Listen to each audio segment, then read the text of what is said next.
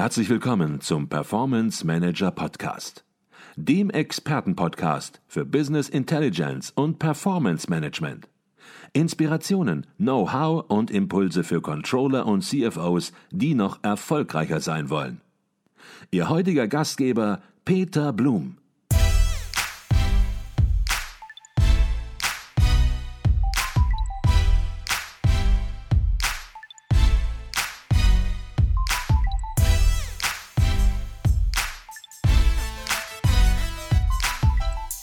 Herr Pierre von Esch, ich würde noch ein bisschen gerne übers Controlling reden. Viele unserer Hörer sind ganz klar in der Finanzfunktion, sind CFO, sind Finanzchef, sind Controllingleiter, sind Controller.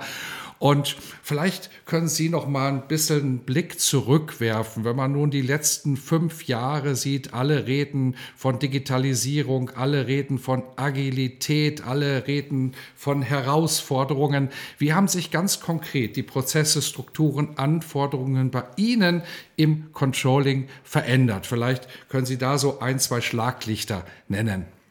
Ja, ich glaube, da gibt es sehr viele gute Beispiele, über die ich auch teilweise schon gesprochen habe.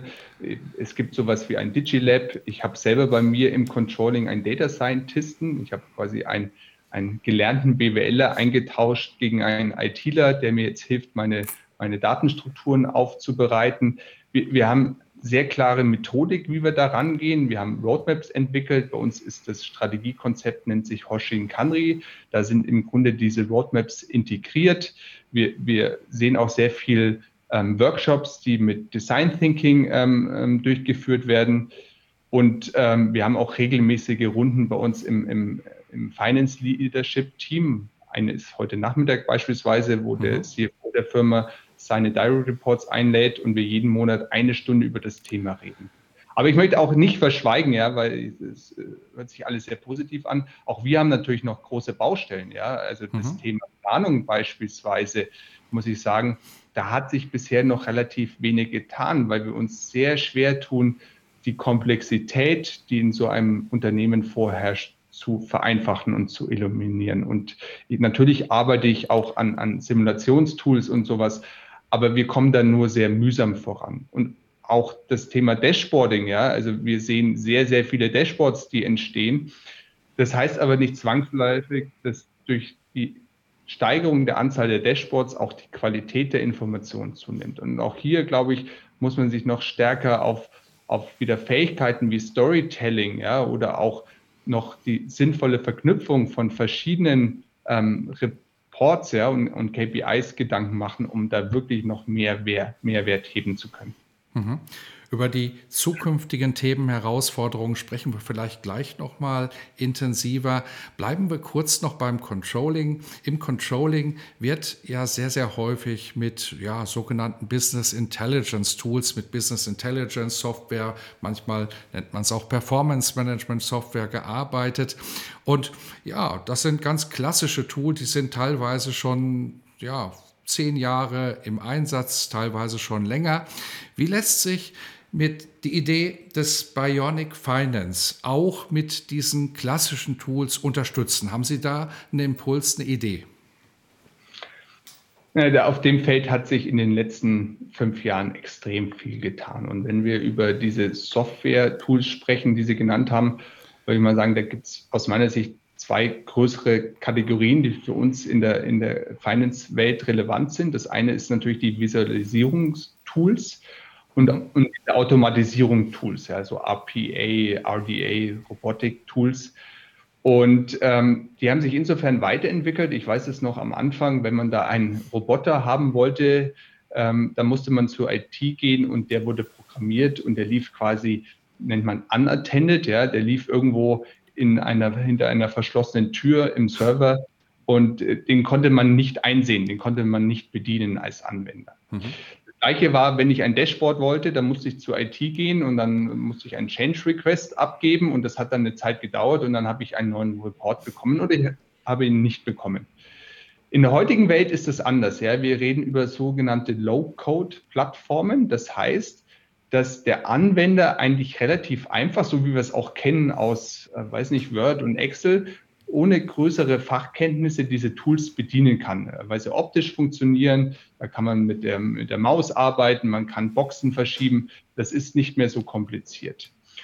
Und wir machen uns auch mehr Gedanken in der Firma über Datendemokratisierung. Also was hilft mir das schönste Frontend-Visualisierungstool, wenn ich keinen Zugang zu Daten habe? Und die Kombination aus diesem Datendemokratisierung und diesen Low-Coding-Tools führt zu, wir nennen es Data Citizen, ja, dass eigentlich der Mitarbeiter in der Lage ist, ja, wie ein guter Bürger auf diese Dinge zuzugreifen und sich selber dann so zu bedienen, wie das sein Anwendungsfall ist. Mhm. Ich höre so ein bisschen raus, dass Sie im Grunde genommen damit auch sagen, dass sich das Mindset der Controller oder überhaupt der Menschen, die im Finanzbereich tätig sind, dass sich auch dies über die letzten Jahre verändert hat, aber auch in den nächsten Jahren noch verändern wird. Sie hatten Themen angesprochen wie Self-Service, Low-Code, Datendemokratisierung. Also der Controller ist nicht mehr der alleinige Gatekeeper sozusagen der Daten, sondern Menschen im Unternehmen holen sich selbst ihre Daten und der Controller bekommt ja auch andere Aufgaben möglicherweise zugewiesen. Wie sieht es mit dem Mindset aus? Vielleicht können Sie da auch noch, last but not least, etwas zu berichten, vielleicht auch aus Ihrer eigenen Erfahrung. Was hat sich geändert und was muss sich möglicherweise noch im Controller-Mindset ändern?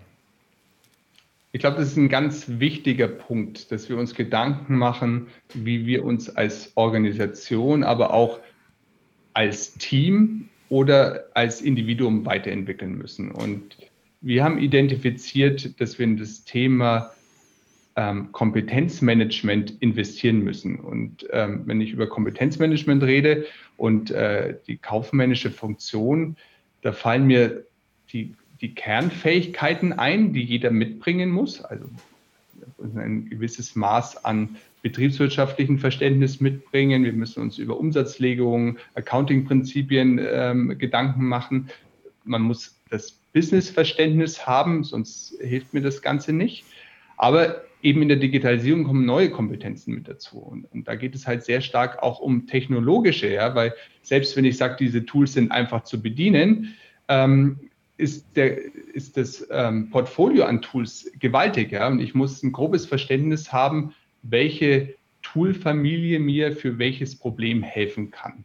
Und ein anderes Feld ist die Methodenkompetenz. Auch, auch hier glaube ich, dass wir in unserer Ausbildung zu wenig methodisches Wissen vermittelt bekommen. Und ich, ich habe schon immer wieder über Design Thinking oder agiles Arbeiten gesprochen. Und äh, das ist nicht schwer zu erlernen, aber auch das haben wir auf der Liste. Und, und wir haben nun gerade im Moment beschlossen, dass wir in unseren ähm, Mitarbeiterprozess ja das mit einbauen, dass der Mitarbeiter sich nominieren kann oder ich weise dem Mitarbeiter Trainingspfade zu und äh, dass man dann eben sehr strukturiert für diese Kernfelder, die da neu auf uns zukommen, also Visualisierung, ähm, Automatisierung, Advanced Analytics oder, oder Chatbots, ja, also diese Technologiecluster, die wir da haben, dass wir dafür Lernpfade, äh, Lernpfade entwickeln und die den Mitarbeitern ähm, anbieten wollen.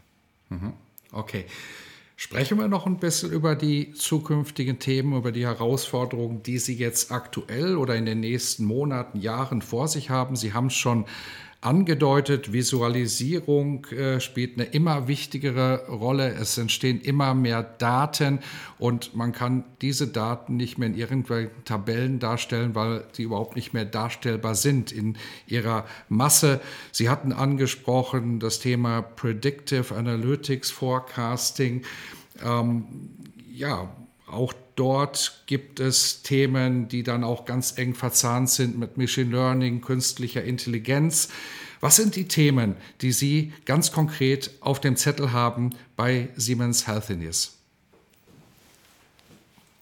Also ich bin erstmal sehr froh, dass wir das Thema so transparent bei uns auf der Agenda stehen haben. Ja, und das ist ein fester Bestandteil der Strategie ist und wir regelmäßig in allen Kreisen, in allen Leitkreisen, wo ich mit dabei bin, ähm, über unsere Aktivitäten reden. Wir haben klare Roadmaps, die sind sehr unterschiedlich äh, zwischen Finance-Organisationen oder auch den geschäftsführenden Organisationen oder auch, sage ich mal, zwischen den Organisationseinheiten.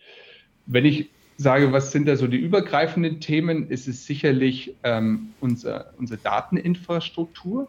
Ja, wir versuchen gerade an, an verschiedenen Stellen Datenlakes aufzubauen, äh, und, und da nicht nur im Sinne von, da ist ein Datenlake, sondern aber auch quasi das, das, das Modell außenrum, wie können Leute auf, auf Daten zugreifen, wer ist, wer ist ein Data Owner, wer hat Governance, wer muss für Datenqualität ähm, da einstehen, ähm, damit wir eben in diese, was Sie vorhin auch gesagt haben, Self-Service, Real-Time, damit wir in diese Welt überhaupt eintreten können.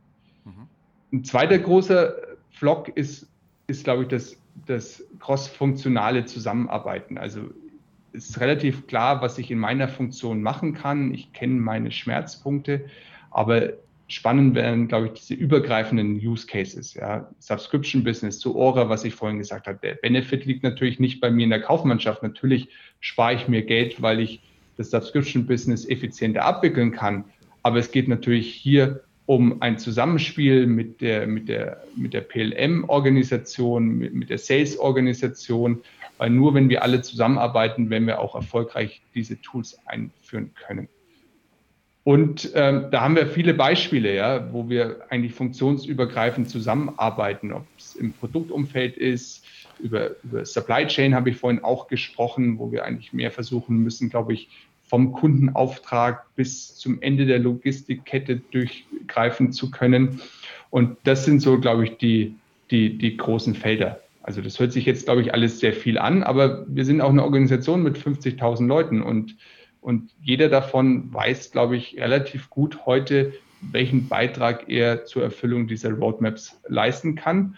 Und wir haben auch eine großartige IT-Organisation, weil da haben wir jetzt wenig drüber gesprochen. Mhm. Aber natürlich spielt IT die wesentliche Rolle ja, in der Digitalisierung, weil die Kollegen sicherstellen müssen, ja, dass wir die richtige Infrastruktur haben und dass die Systeme auch stabil und performant sind. Mhm. Eins ist klar, in der Zukunft wird es nicht langweilig bei Ihnen, das ist ziemlich deutlich geworden. Jetzt hören manche unseren Podcast und denken, Mensch, bei Ihnen in Ihrem Bereich, da läuft's und es ist alles nur positiv. Und ja, um vielleicht auch bisschen wieder auf den Boden sozusagen der Tatsachen zu kommen und vielleicht auch Hilfestellung zu geben, ist die letzte Frage bei uns im Performance Manager Podcast immer die gleiche.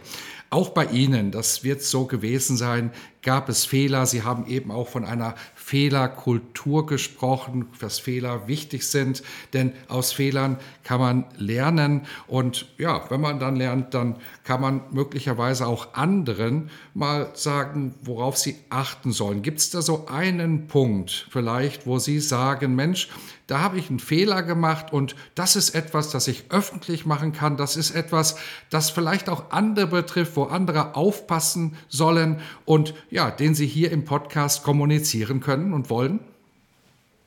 Also wenn ich heute früh aufgestanden ist, dann ärgere ich mich seit vier Wochen, dass ich mir eine Pelletheizung zugelegt habe, die permanent kaputt ist. Aber ich glaube, das ist jetzt hier nicht gemeint.